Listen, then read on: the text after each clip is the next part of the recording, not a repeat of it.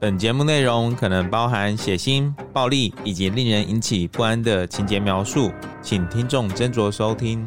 有时候真实犯罪比推理小说更害人，而有时推理小说是真实犯罪的狂想版。嗨，大家好，欢迎收听《二之根》你的犯罪研究日志。我是 Troy，我是 Lucien。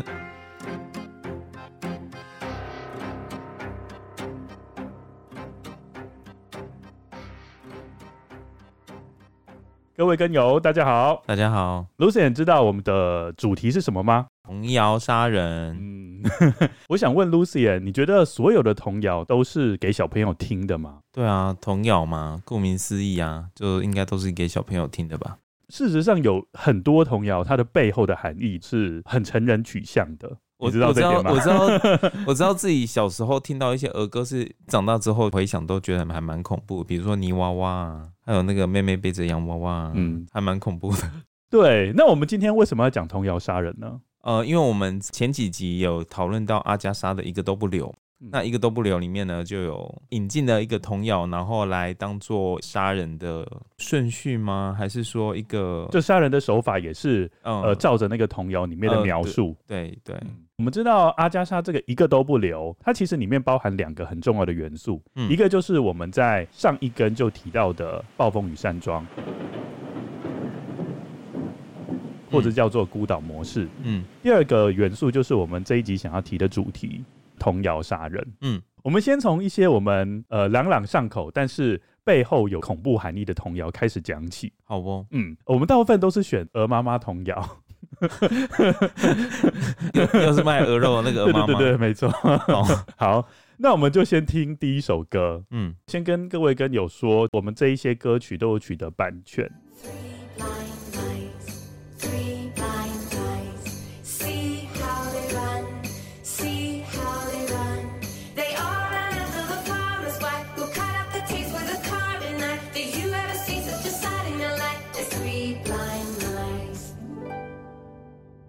怎么了？为什么你要笑？好 天真无邪的感觉哦，就是会想要这样起来，然后跳个几下，然后就边拍手边跟着旋律这样跳，然后边走边跳，然后 three five miles。好，那 Lucien 要不要跟我们稍微说明一下里面的歌词？歌词的内容呢，是在说有三只瞎掉的老鼠，农夫的妻子在追着他们到处跑。然后最后用餐刀直接把我们的尾巴砍掉，蛮血腥的、嗯。对，其实是蛮血腥的。嗯，而且而且这一句童谣有历史背景的。哦，是啊、哦。对，这边的农夫指的是菲利普国王。哦。嗯，然后这边有讲农夫的妻子。嗯，那农夫的妻子指的就是英国女王玛丽一世，应该说是英格兰的女王玛丽一世。嗯，她有另外一个比较著名的名字，叫做血腥玛丽 （Bloody Mary）。嗯，故事的背景是宗教改革时期。哎、欸，你有喝过血腥玛丽吗？没有哎、欸。你知道它里面加什么吗？我知道里面有放番茄汁，对不对？嗯，就是看起来很像血嘛。对，有像吸血鬼的感觉。我是没有喝过。嗯，好。当时是宗教改革时期，那我们知道宗教改革就是新旧教之间的抗争嘛。嗯，玛丽当时信奉的是旧教。所谓的三位家老鼠，就是有三位信奉新教的贵族。嗯嗯，那他们就密谋反抗玛丽一世，因为他们的宗教信仰是不同的。对，嗯，玛丽一世知道一定是非常不爽嘛，嗯，就想要把这三个贵族给赶尽杀绝。对，那这个 故事就是描述玛丽对他们赶尽杀绝的过程。哦，嗯，我们知道最后玛丽不是把他们三个人弄瞎，嗯，而是更残忍哦，嗯，是把他们绑在柱子上面活活烧死。所以这个童话故事后面其实一点都不天真。嗯，哎、欸，这首歌你有听过吗？没有哎、欸，我真的没有听过啊！你没有听过？你说这个刚刚这三只老虎？对啊，我只听过三只老虎啊，两只老虎啦，两只老虎，三只小猪啦。哎呦，真的是好，没关系。那我们接下来听第二首歌。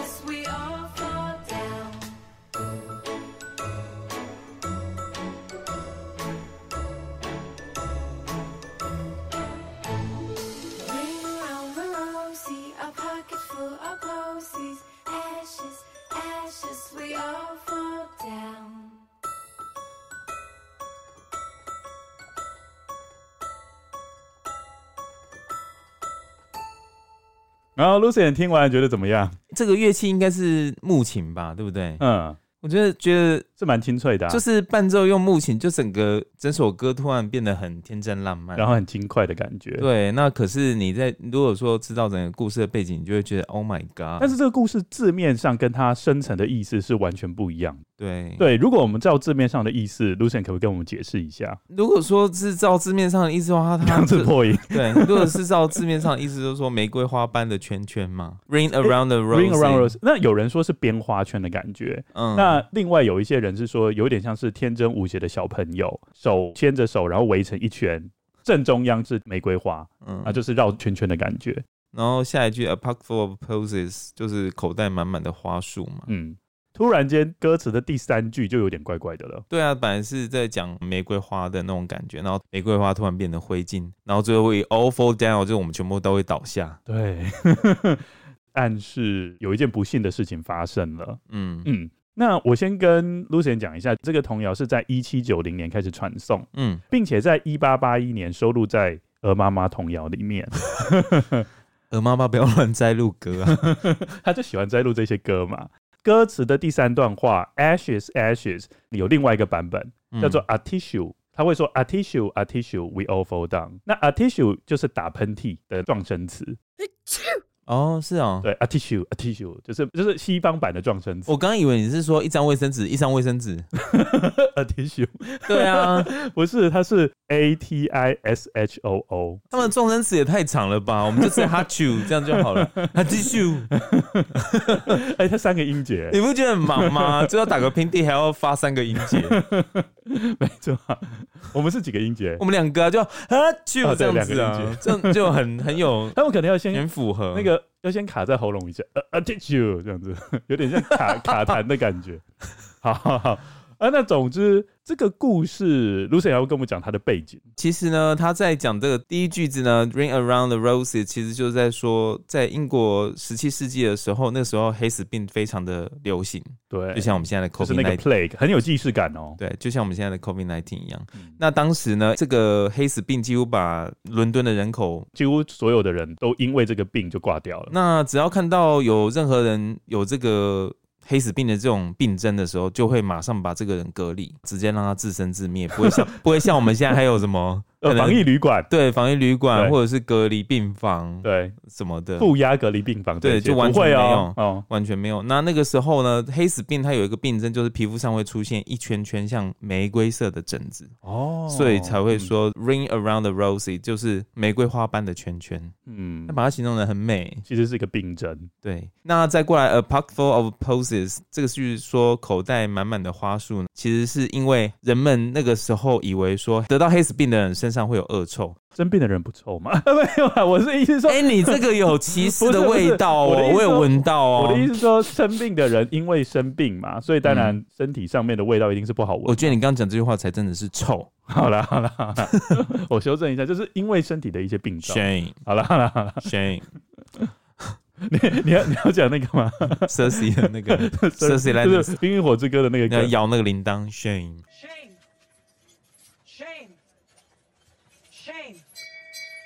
他讲三次哎、欸，对，没有不止，他一路从那个教堂走回去军那个他们那个主堡，他不是 shame，然后摇一下 shame，摇一下 shame，摇一下，一直这样对对对，哦，就是重复的这样子，对对对对对，哦，好，好，离题了。重点呢，就是说那个时候的人以为说你今天只要染上黑死病，你身上就会发出恶臭。那人们怕说自己被误认，或者是说被发现自己有黑死病，所以他们都会在他们的口袋里面放花瓣。有那个香味，这样才不会让人家才不会让人家闻出来。嗯，好呢，ashes ashes 就是因为那个时候死的人数太多了嘛，对不对？然后所以那个时候只要有染病的人，就是死掉之后就会直接被火化。哎，这个其实跟 COVID nineteen 有点像，哎，就是说不能办什么特别的仪式，就要尽快火化。嗯，那时候的处理方式跟现在竟然很像。那所以那个时候，当时伦敦的常常空气中都会弥漫着那种臭味大逼，那种烧焦、火化的那种味道。嗯嗯。那伦敦被称为雾都，会不会以为是这个原因？应该早就散了吧？没有，是因为伦敦真的很会下雨，嗯、他们雨季真的很长哦。他们只有差不多七八月的时候吧，才没有哦。所以你那时候去伦敦也是下一整路的啊。真的是每天都在下，我还是就是下到发霉这样照完。所以我看他们很多人当地人都几乎不穿那个布鞋，他们都已经穿皮鞋。哦，就是要防雨吗？真的是要学起来。我就是间隔，有时候穿布鞋，有时候穿皮鞋，就发现每次穿布鞋都很惨，整个脚都是湿的，这就很恶心。嗯，哎、欸，那我要讲一下、喔，另外一个版本是 Atishu Atishu，就是感染黑死病的一些病症。哦，是啊、喔，嗯，感染黑死病会打喷嚏。哦，对，这两个版本都是不好的。嗯、一个 Ashes Ashes 是被火化掉，然后另外 Atishu 是因为感染病症的一些反应。嗯，那最后一句话呢？We all fall down，就是说，因为黑死病的死亡率实在太高，我们都会死掉。对，因为那时候高达六成的人都死掉了。嗯嗯，所以、嗯、分析完这个童谣就知道里面暗藏的意思很贴近当时发生的事实。嗯嗯，并不是快乐的歌。对。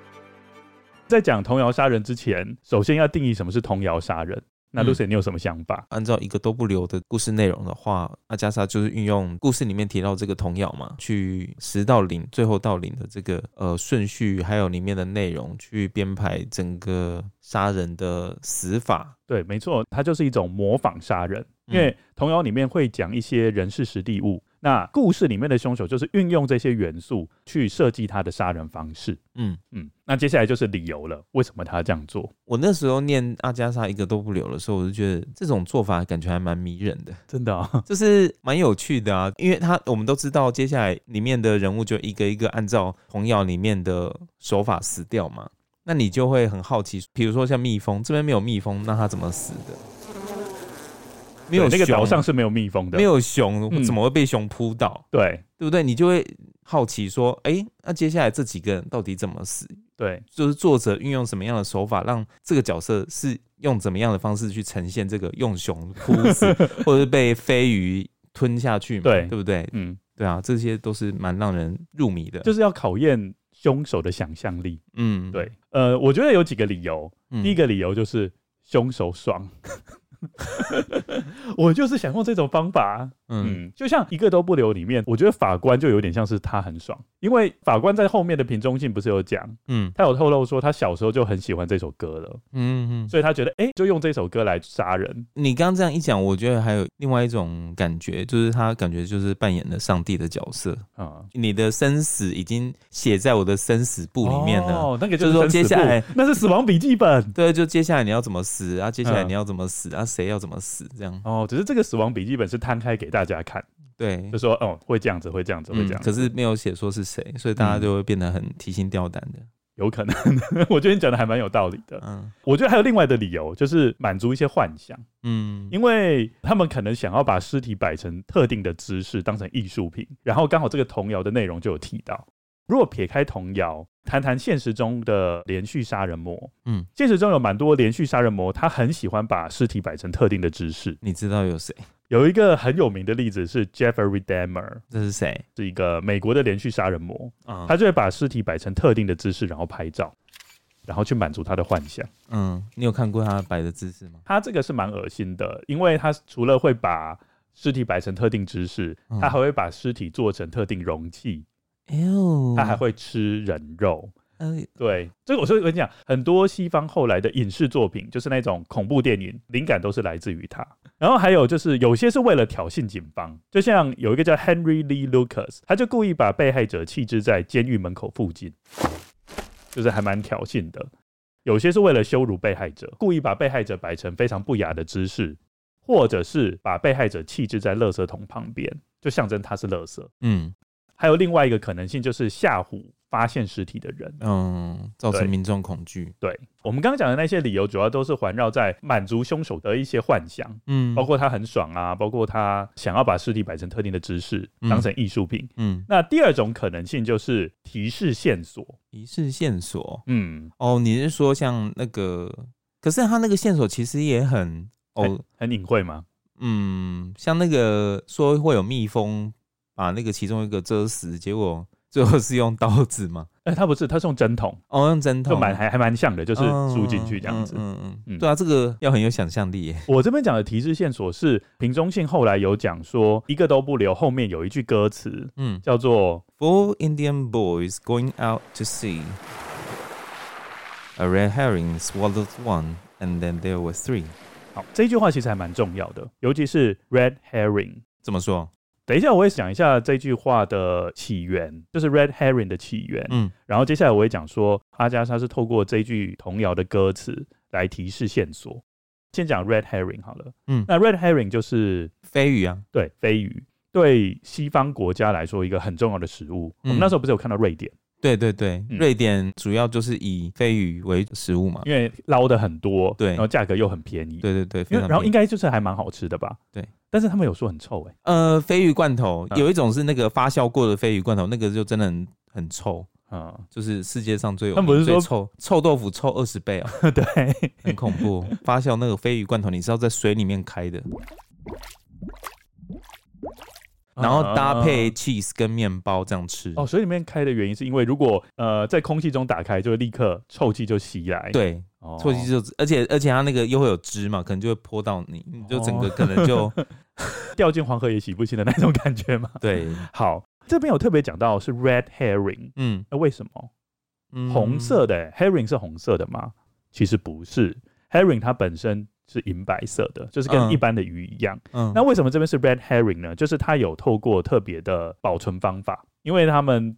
就是捞很多嘛，那当然就是希望能够保存很久，那就要先撒上盐，然后去把它烟熏。嗯、那飞鱼在烟熏过后，就会从银白色变成红色，嗯，所以叫做 red herring。哦，对，我们那天看瑞典的那个厨师在介绍，他也是把飞鱼做成各种腌制的菜，各种口味，嗯，就很多种变化。对对对，飞鱼的料理方式。嗯，这个红飞鱼在推理小说里面，或者是在文学里面，它有引申的含义。它的引申含义就是转移焦点。或是幌子，那 Lucy 你知道为什么吗？不知道。嗯，Red Herring 这个名词，它其实有不同的起源。有些人是认为说，当初因为有一些反打猎的人士，嗯嗯，就是说他们不希望呃不希望杀生吧，嗯，因为他们那时候蛮多人都很喜欢在野外去猎野兔，嗯嗯。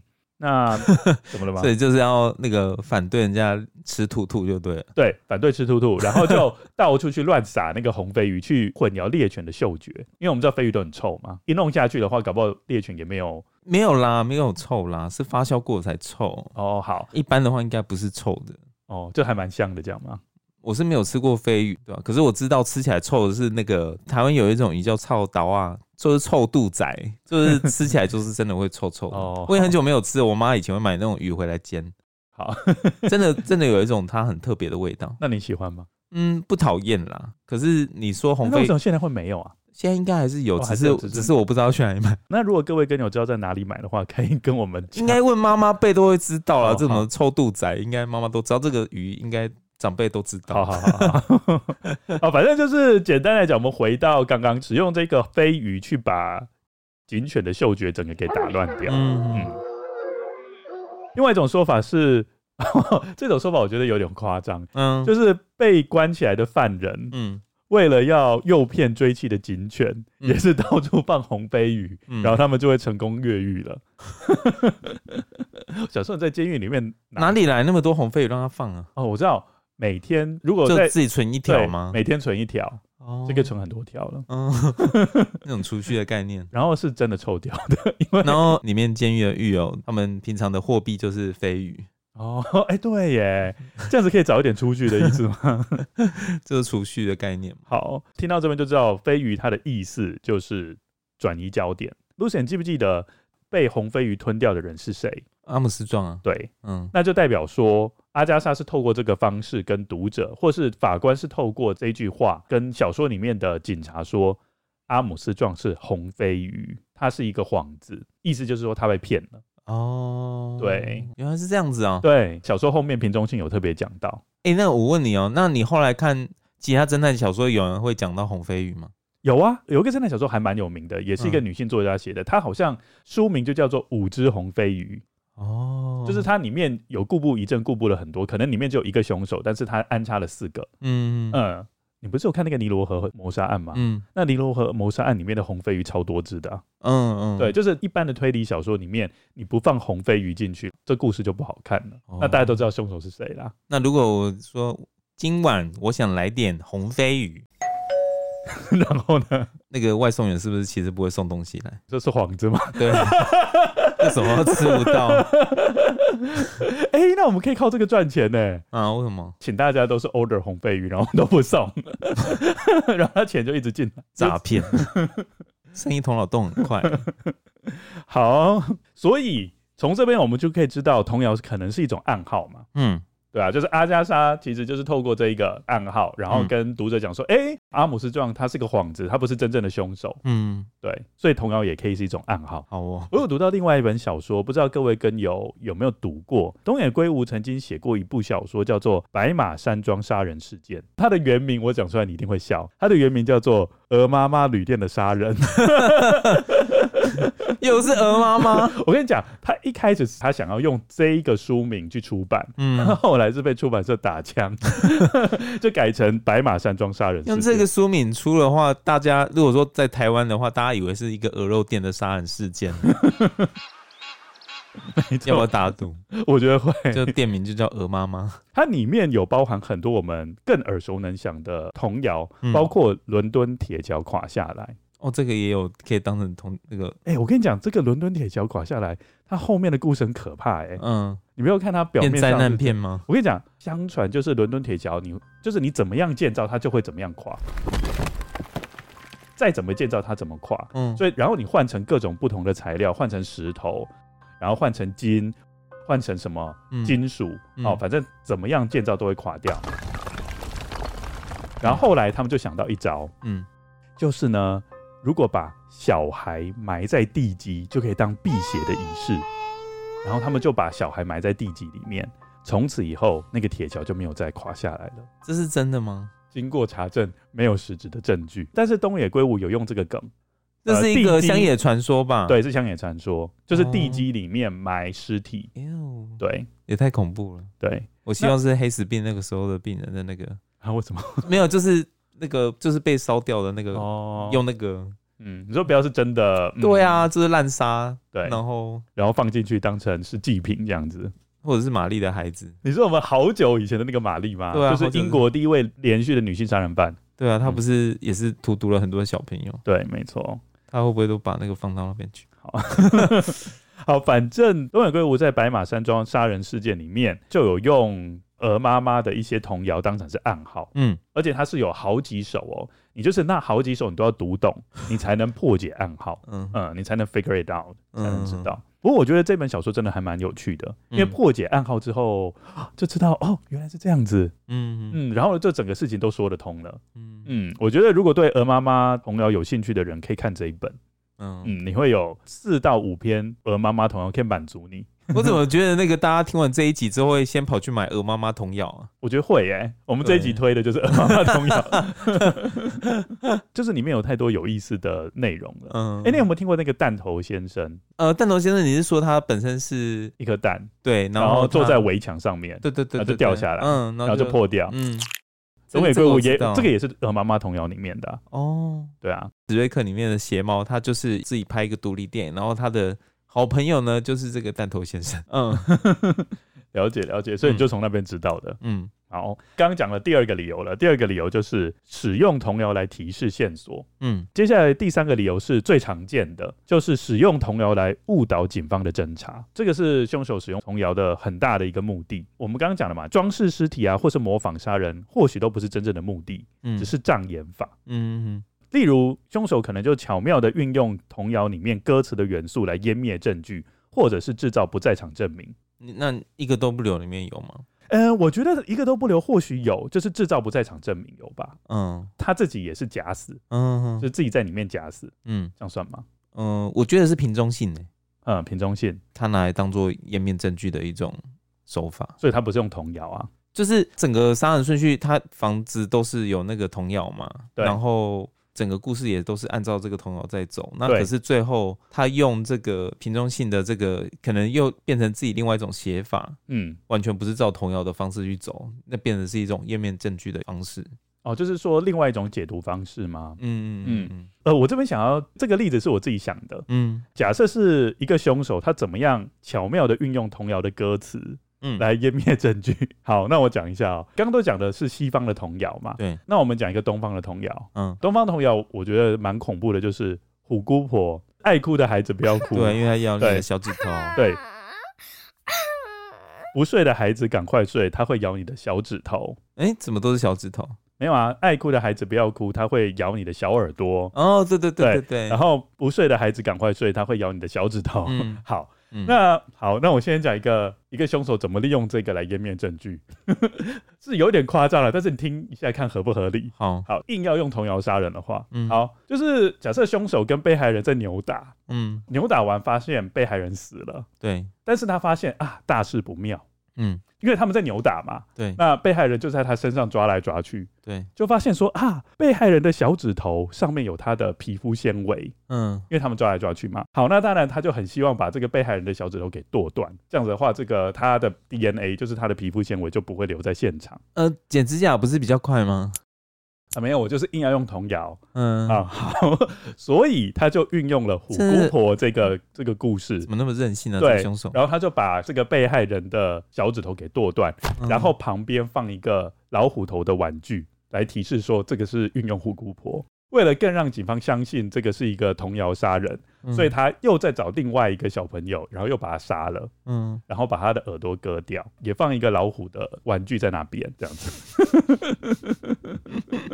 你觉得呢？这个就是让警方觉得说啊，我是照这个童谣哦，我不是为了湮灭证据哦。嗯嗯。你是说打算要这样翻案是不是？对，我不是我啦。哎呦喂呀！天哪天，不是我是，大家听众都有听到哦，这陈可以作为呈堂证供。不是，我是说，如果他要使用童谣的话，他可以这样做。嗯、哦，你觉得呢？嗯，好啦，听起来不怎么样。这明明就可以剪个指甲就好了，干嘛硬要剁人家的小指头？然后那个老虎不见得会想到虎姑婆吧？那个呃，所以我觉得这个也是凶手他面临到的问题，嗯，就是搞不好人家不懂欣赏他的艺术啊。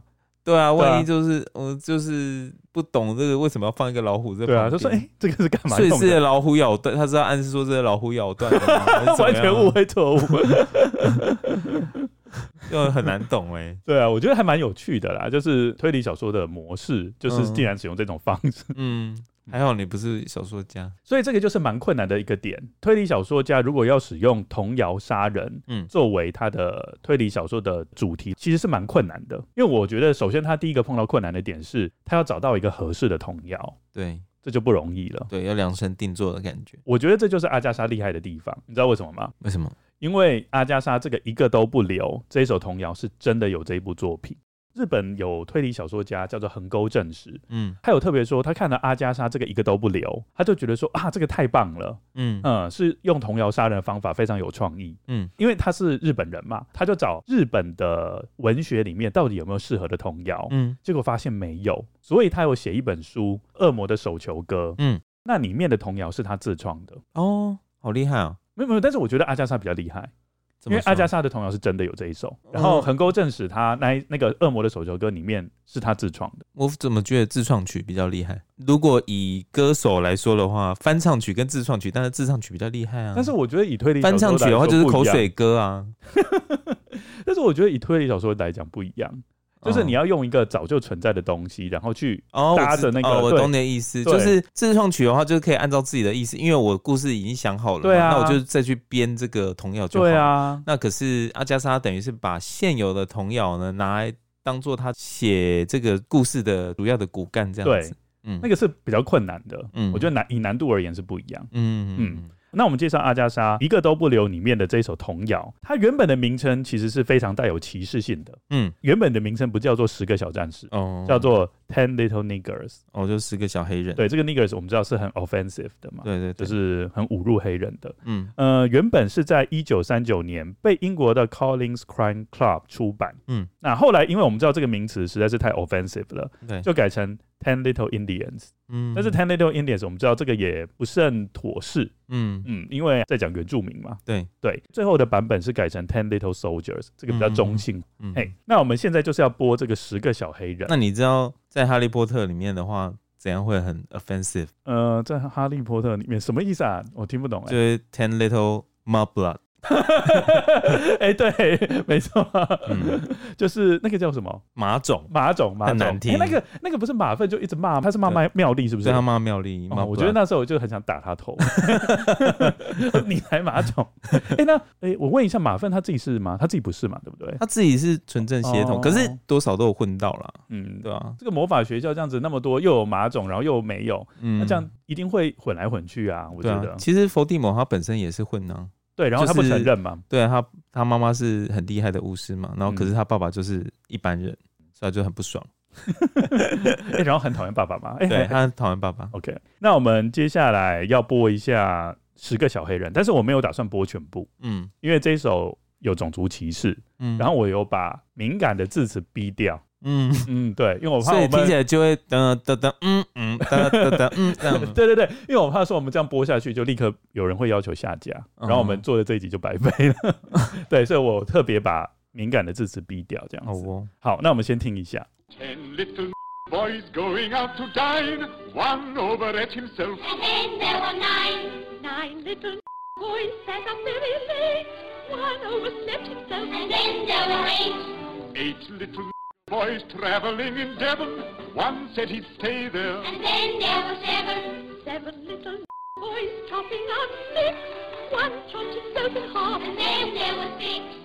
怎么样？觉得好不好听？ 还蛮 Disney 的，而且有带动唱的感觉。对，有主唱，然后黑人小朋友跟着唱。嗯，对，就有点像是主日学那种，唱一句，然后你就他们知道他们在唱什么吗？我觉得小朋友可能不知道自己在唱什么，他们不知道说歌词的意思就是说他们一个一个黑人都死掉了。哎，对呀，好 offensive。对呀，然后叫小朋友去唱啊，Hello，Oh my God！但是 Lucien 不知道有没有听到，他有特别讲说。你要不要念一下？就是八个小小战士那一段。Um, Eight little jigaboo boys traveling in Devon. One said he stayed there, and then there were seven. 对，这句话其实有一个关键字，不知道你有没有看出来？Devon 吗？对，Devon。德文郡嘛，就是阿加莎的故乡。没错，所以你就可以知道一件事情，嗯，这首歌起源是英国的德文郡，哦、也就是说，阿加莎从小时候就朗朗上口，哦，所以难怪他会用这首歌当成一个都不留的主轴，嗯，因为他从小时候就一直听这首歌了，嗯，这一句话的意思就是说，你小时候听到的一些童谣或者听到的故事，都会影响你一辈子，真的。所以那种小时候不是妈妈给小朋友看什么书，听什么音乐都会特别选过，嗯、我觉得是蛮合理的，因为我记得就是小时候我妈妈给我听的东西或是看的东西，我几乎都还记得。那你有人家要五毛，然后你给一块的吗？什么意思？就是那个啊，三轮车跑得快，上面坐个老太太要五毛。这个我知道啊，对啊，所以后来人家给你。跟你要五毛，你都直接给一块。你的意思说，因为这个烙印太深了，所以只要别人给我五毛，就自动给他一块，这样吗？这也太可怕了。烙印效应，这又不是催眠。对，你刚刚说影响很深吗？对对对。呃，我想问一下 Lucien，我们介绍那么多西洋的童谣，嗯，你有哪一首是很熟的？没有，完全没有哎、欸，我都是今天你放了，我才知道说哦，原来有这些童谣啊。那东方的呢？就是我们自己的。东方的话就是、那个、就是你刚刚讲的嘛，泥娃娃、泥娃娃，还有妹妹背着洋娃娃。嗯、好。泥娃娃其实蛮恐怖的、欸，怎么没有眼睛，没有鼻子，哦、看起来就是很可怕。对啊、嗯，不知道发生什么事情。然后还有那个、啊、妹妹背着洋娃娃，嗯，这个等一下我们会讲妹妹背着洋娃娃，嗯嗯。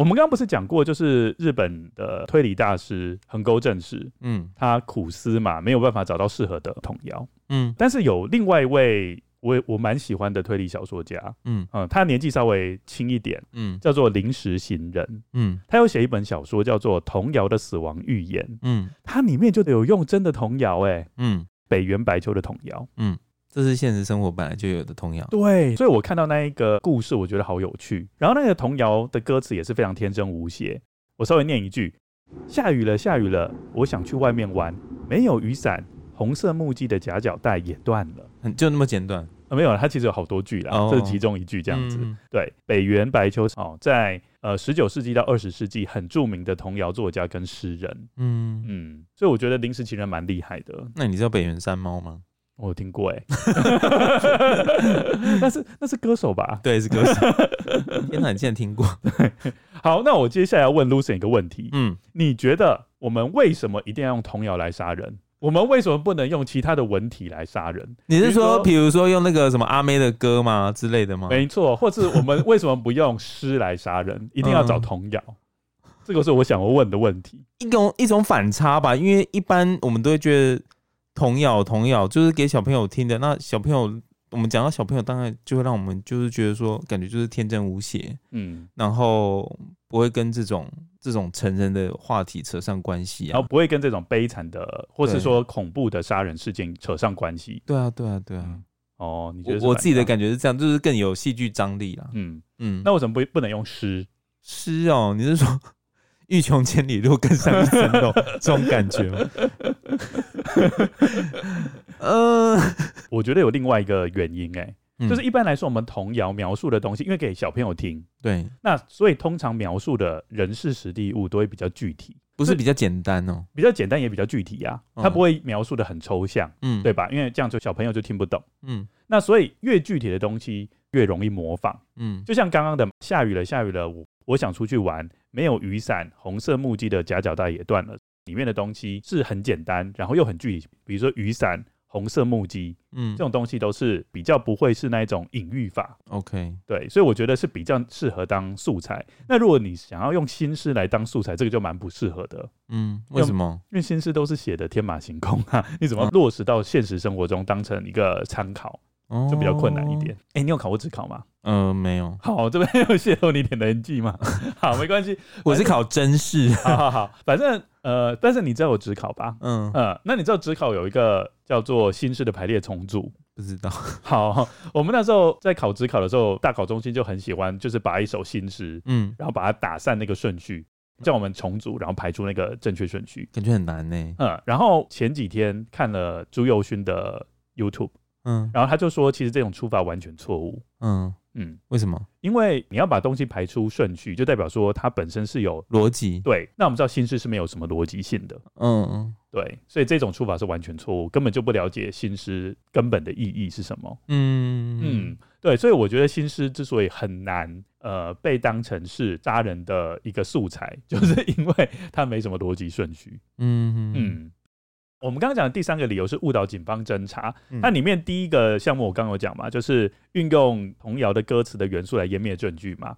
那接下来还有可能是掩盖行凶的动机，也就是说，童谣里面如果有讲到三个人要死掉，好，就是有讲到三段，嗯，那其实我只想要杀其中一个人，嗯，但是我故意杀三个人，嗯，来掩盖我的行凶动机，哦。就像我刚刚举那个虎姑婆的例子，嗯，对，我杀第一个人之后，为了让警方相信说我纯粹只想要用虎姑婆这个元素，嗯，所以我又杀了第二个人，然后割掉他的耳朵，嗯，对，然后这样别人就不知道说我的目的是要杀第一个人，他就会混淆，然后还以为我真的是一个疯子，很想要根据虎姑婆这个故事来杀，不是会让人家误以为你真的是虎姑婆。哦哦，现代虎姑婆出现了，嗯，那个媒体会直接用斗大的字写在那个报纸上面，传说是真的，真的有虎姑婆，现代虎姑婆在世，所以这你可以接受吗？你说虎姑婆的部分，不是童谣可以掩盖行凶的动机。嗯，我懂，这我懂你的意思，就是有三段，然后其实只要用到其中一段，但是我还还是要把这三段都忠实的执行出来。嗯嗯嗯嗯。也有可能是栽赃，凶手使用这个童谣，目的是要陷害跟童谣关系最深的人。你是之前有看过类似的这种小说吗？这没有啦。但是我想说，也有可能是这样的动机。嗯，对，比如说凶手要栽赃其中一个人嘛，那他的方法就是说，哎、欸，他听到那个人平常就很喜欢唱某一首歌，然后我就用那一首歌来杀人，然后别人就会以为说，哦，那就一定凶手是另外一个人。这平常哼什么歌也有关系，就对，就是你平常一直哼那个歌，我就好，我要陷害你，哦，我就用那一首歌来杀人。什么样的歌？路边一棵榕树下，好，那接下来就是要在榕树那边杀人。那如果是，如果是那个萧亚轩什么，我一直很有自信，平常不怕说出口，怎么平常不敢说出口？你要你要表达什么？没有，我意思是说，到底是什么样的歌可以把它牵扯在一起？可以啊，刚刚不是有一大堆童谣？嗯，对啊，所以你平常如果很喜欢哼童谣，就要小心啦。嗯，对啊，所以尽量不要哼太具体的东西哦，就哼一些比较抽象的歌。对，活着也太累了吧？还有，接下来就是最大的重点了，就是童谣的顺序是很重要的。嗯，这个也是可以误导警方的方式。嗯，因为我们知道童谣有顺序性嘛。嗯嗯。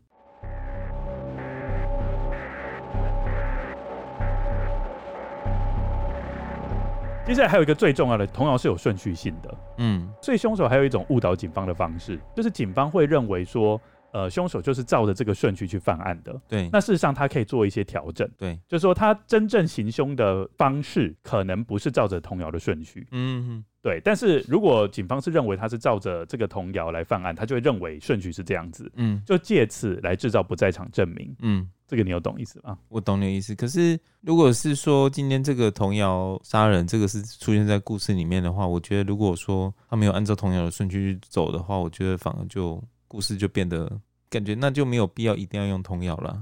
哦，没有啊，他就是故意用童谣来误导你啊。有两件杀人事件，死亡时间是很接近的话，如果是警方是认为凶手有使用这个童谣，他就会认为说好，那就是照这个童谣的顺序。那这两个地方的地点可能不一样，嗯，那是不是凶手就可以利用？因为这两个时间是你要怎么解读，然后去制造一些不在场证明？对，是先 A 再 B 呢，还是先 B 再 A？可是你今天会想要用童谣，就是因为你有某一种信念呢、啊？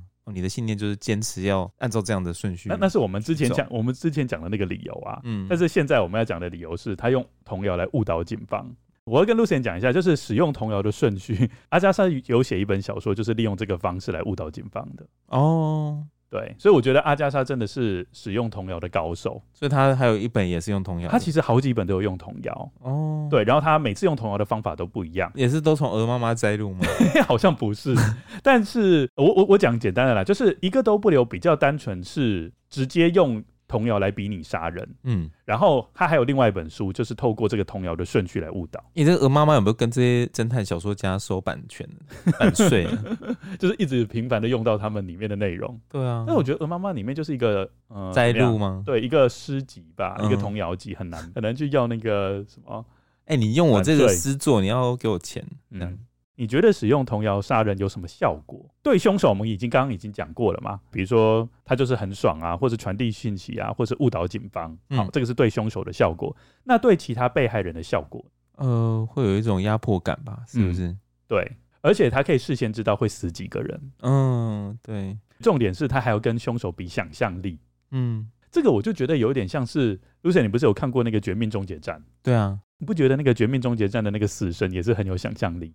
哦，对，像我们那天来看第一集嘛，就那个不是第一个死的，就是那个在家里浴室直接被滑倒，然后就掉到那个晒衣线上面，然后就直接勒死。然后一开始你可能还以为他会被电死，对，因为忽然间就是哎是马桶忽然间漏水嘛，对不对？对对对，然后以为会被电死，后来发现原来是被勒死。对，然后重点是他还巧妙安排让那个沐浴乳就在旁边，就直接。倒到那个浴缸，嗯，就整个浴缸都非常的鼓溜，它就整个撑不起来，对，那就这样勒死。对，所以如果你发现，哎、欸，你好像陷入一个童谣杀人的一个险境当中，你就要明确的去解读童谣到底代表什么意思。就像是刚刚 Lucien 在前面有讲，后来那个在一个都不留里面，不是他们就想说，哎、欸，这边又没有蜜蜂，嗯、那凶手怎么办？对啊，不不好意思哦，凶手就是比你有想象力，他就可以用针头，嗯、对，就可以取代那个蜜蜂的蜂蛰。嗯，对。有一些我是觉得就是有点牵强了。嗯，你觉得哪一个比较牵强？海带。海带又没有在里面，他不是在那个歌词里面的啊。我知道了，嗯，我说不是有那个里面有用法菜，然后把人家勒到的，嗯，哦，我懂，我懂。嗯，如果你不是凶手，是凶手以外的人，嗯，好，你除了会很害怕之外，你其实还可以做另外一件事情。嗯，不知道你有没有想到？啊，你再讲一次。就是我们刚刚是讲凶手会有一些，他用童谣杀人会有一些好处嘛？嗯，那我们现在不是在讲说，那其他的被害人会有一些坏处吗？比如说他会觉得心里面受压迫，对不对？对。但是如果哈，你虽然是其他被害人，对，但是你想要顺便杀掉一个人的话，这个就是你的大好时机了，懂吗？等于是说，是你看穿原来这个凶手他是使用这个童谣，你是说他看破这个整个顺序，然后自己也扮演起了死神的角色？对，等于说可能阿加莎杀到第六个人之后，嗯、接下来下一个人他就可以顺便是搭便车。嗯嗯，哦，这个也有出现在其他小说，是不是？有，有，就凶手不止一个人，就是第一个凶手忽然间做出来之后，哎、欸。底下原本是被害人的，就是觉得啊，那我也想要杀一个人，顺便杀一下好了，嗯，然后就可以嫁祸给原本的凶手。这就是为什么童谣杀人是比较困难的。童谣杀人，他的歌词是完全已经先显露出来了，嗯，对不对？嗯，他不是慢慢出现的，他是一次就给你全部，对，所以其他人都会知道说接下来会发生什么事，所以这个是有利有弊。有利的是就是被害人会有很多压迫感，对，心里面的压迫，但是弊端就是人家都知道这个故事要怎么走，嗯，哦，那我就可以趁机动手脚，嗯。然后有一个小说是很夸张，东野圭吾啊，嗯，东野圭吾他他有一个叫做《名侦探守则》，那里面就写的很夸张，嗯，他。说为了讽刺这一点，然后他就是变成说，这个故事的最后，大家都想要搭便车，所以在隔天一大堆命案都是一样的状态，一样的命案都一样状态，什么意思？就是大家都知道说，哦，原来凶手是学这一首，这一首童谣，然后后来因为那个童谣最后就是说两个相爱的人就相接而死，嗯，对，那。后来这个村庄在最后一天，嗯，就出现了十多起就是两个人死掉的场景，大家都搭便车，嗯，不觉得就还蛮有趣的吗？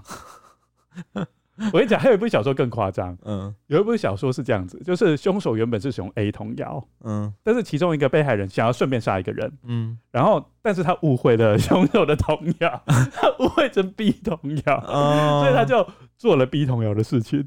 然后原本的凶手就超级恼怒，说：“哎，你怎么可以用我的童谣，而且还解读错误，就是接歌还接错，对，接歌接错。”然后后来凶手也就只好改变他的自己的那个犯罪，就要改成 B 童谣，为了起来为了屈就为了屈就对方，还改成 B 童谣，我就觉得超级好笑的。那整个手法都要改，这样天哪，好妙啊！我觉得还蛮好笑的。嗯，这个叫做搭错便车。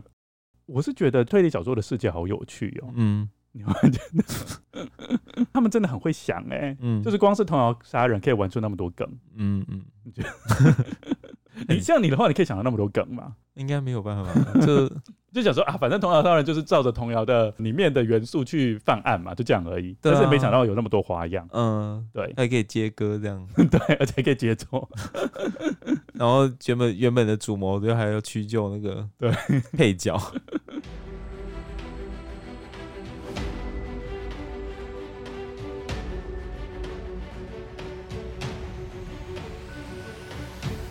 节目的最后，我们要介绍台湾版的童谣杀人推理小说。嗯，台湾的童谣哪些比较适合当童谣杀人的范本呢？嗯，我刚刚应该就有讲，就是就那一些。嗯，OK OK，对，就感觉就，哎，我好像问你好几次。对呀，好，那我们你说那个三轮车，你要怎么变成命案啊？嗯，要五毛给一块，然后就直接那个老太太就直接拿刀子刺死那个，那个没办法，因为歌词里面没有显示这种暴力倾向。你说两只老虎也没有办法，哎，两只老虎可以。一只没有耳朵，对哦，两个尸体吗？对，两只老虎是很可怕的，哦，而且是以为他们跑得很快，搞不好就被追上这样子。嗯，好，那我们讲一下哦。呃，在台湾推理作家协会第十次的征文奖出现一个得奖作品，叫做《死亡游戏》。哎，我觉得它就是真的非常像阿加莎一个都不留的整个元素，嗯，都很像。它也是孤岛模式再加童谣杀人，嗯，然后它使用的童谣就是我刚刚讲的虎姑婆。我希望他写的不是像你这样子，他不是啊，应该是会比你好很多吧？对，他是比我好很多啦。嗯，对，还好。那他的重点也是那个被咬掉的小指头。嗯嗯，作者是天堂，他就在模拟一个虎姑婆岛的一个故事。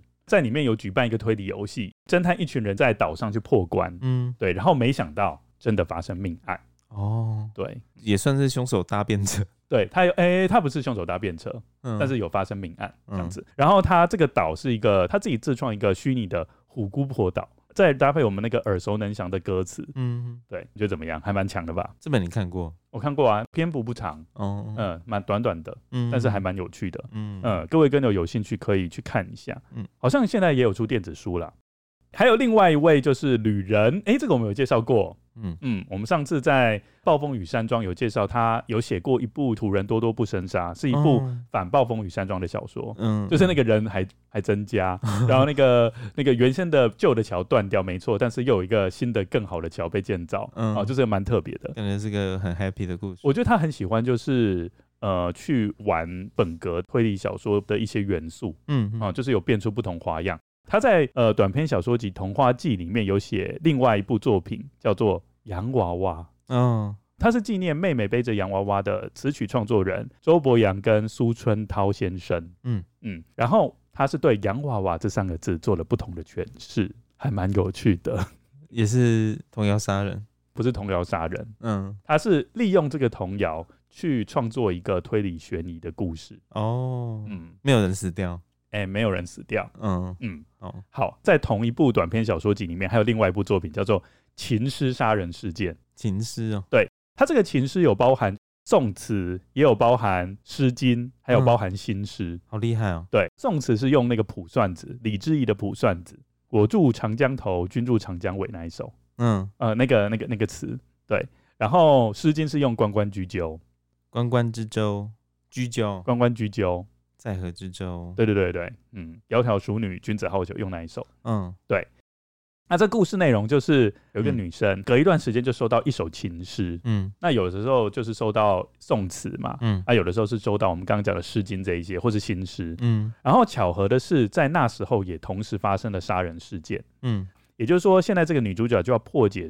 呃，他这个陌生的情人到底是谁？嗯，嗯，然后这个情人会不会就是刚好是那个杀人魔？哦，对，就是用这种方式，嗯，所以算是也蛮制造悬疑感的。而且我觉得他后来对这四首诗的解释，就是怎么样对照到现实世界。还蛮合逻辑性的，嗯，对，而且这四首诗都是四个线索，哎，然后这四首诗都是对，就会变成线索，然后你透过这四首诗，就会慢慢的，因为它有一些就是 red hearing，嗯啊，就是我们的红飞鱼，那透过这四首诗四个线索，就会慢慢慢慢把嫌犯给找出来，哦，对，嗯嗯，还蛮有趣的感觉，嗯，怎么没有人出一个歌词杀人呢？刚唱那个榕树下，啊 还是什么学霸掌？那这个就要各位台湾的推理小说创作家好好努力呀、啊，就是慢慢去找，看哪一个比较适合。还是什么望春风啊？哎、欸，你不要帮人家乱出馊主意啊，这很困难的。哎、欸，说不定也是一个创作的那个嘛，歌那么多。嗯嗯，嗯，我觉得各位可以试试看啊，就是每年都有台湾推理文学奖，然后每隔四年都有。岛田庄司的推理小说奖，嗯嗯嗯，我也是，各位可以试试看，哎、嗯，可不可以用童谣杀人的方式，去玩出另外一番新意，而且是用台湾本土的。我们节目到目前为止已经讲了本格推理小说的《暴风雨山庄》，还有童谣杀人这个元素。嗯、那我们接下来也会根据我们要介绍的推理作品，如果那个推理作品里面也有一些呃本格推理很重要的元素，我们也会特别用一集，就像我们现在呈现的方式，跟各位跟友做分享。最后要问一个问题，好了，就结束。嗯、就是你知道本格推理小说还有哪些重要的元素吗？密室吗？密室我们哎、欸，对，其实我们也讲过密室了。对啊，密室我们没有讲过吧？有啊，欸、就卡尔那个而已吧。对，但是我们讲过，但是我们有讲元素啊，嗯、我们有讲里面的内容。哦，OK。对，密室算是有讲过。哦，对，嗯、我们以后还可以期待的一些元素，像是不在场证明。嗯，对，嗯，还有就是呃，暗号推理。哎，欸、暗号推理其实也也算是有讲过的啦。Zodiac Killer 对，Zodiac Killer 有讲过，我们还特别讲到 Code 跟 Cipher 有什么不同。嗯，那还有讲过什么啊？哦，接下来我们可能会讲死前预言。嗯嗯，就是死前预言跟那个一个都不了那个童谣很像哎、欸。呃，也算是一种预言吧。他那个童谣，但是死前预言的意思不太一样。嗯，死前预言的意思是说，呃，被害人想要揭露凶手的身份。嗯，对，所以我觉得呈现的方式有点不一样。OK，对。好，那我们今天的节目就到这边。好啊，希望各位有学到很多特别的童谣，可以朗朗上口这样子。嗯，唱起来。对，跟着我们今天播的童谣唱起来。好，那我们今天节目就到这边，谢谢大家的收听，谢谢大家，大家拜拜，大家拜拜。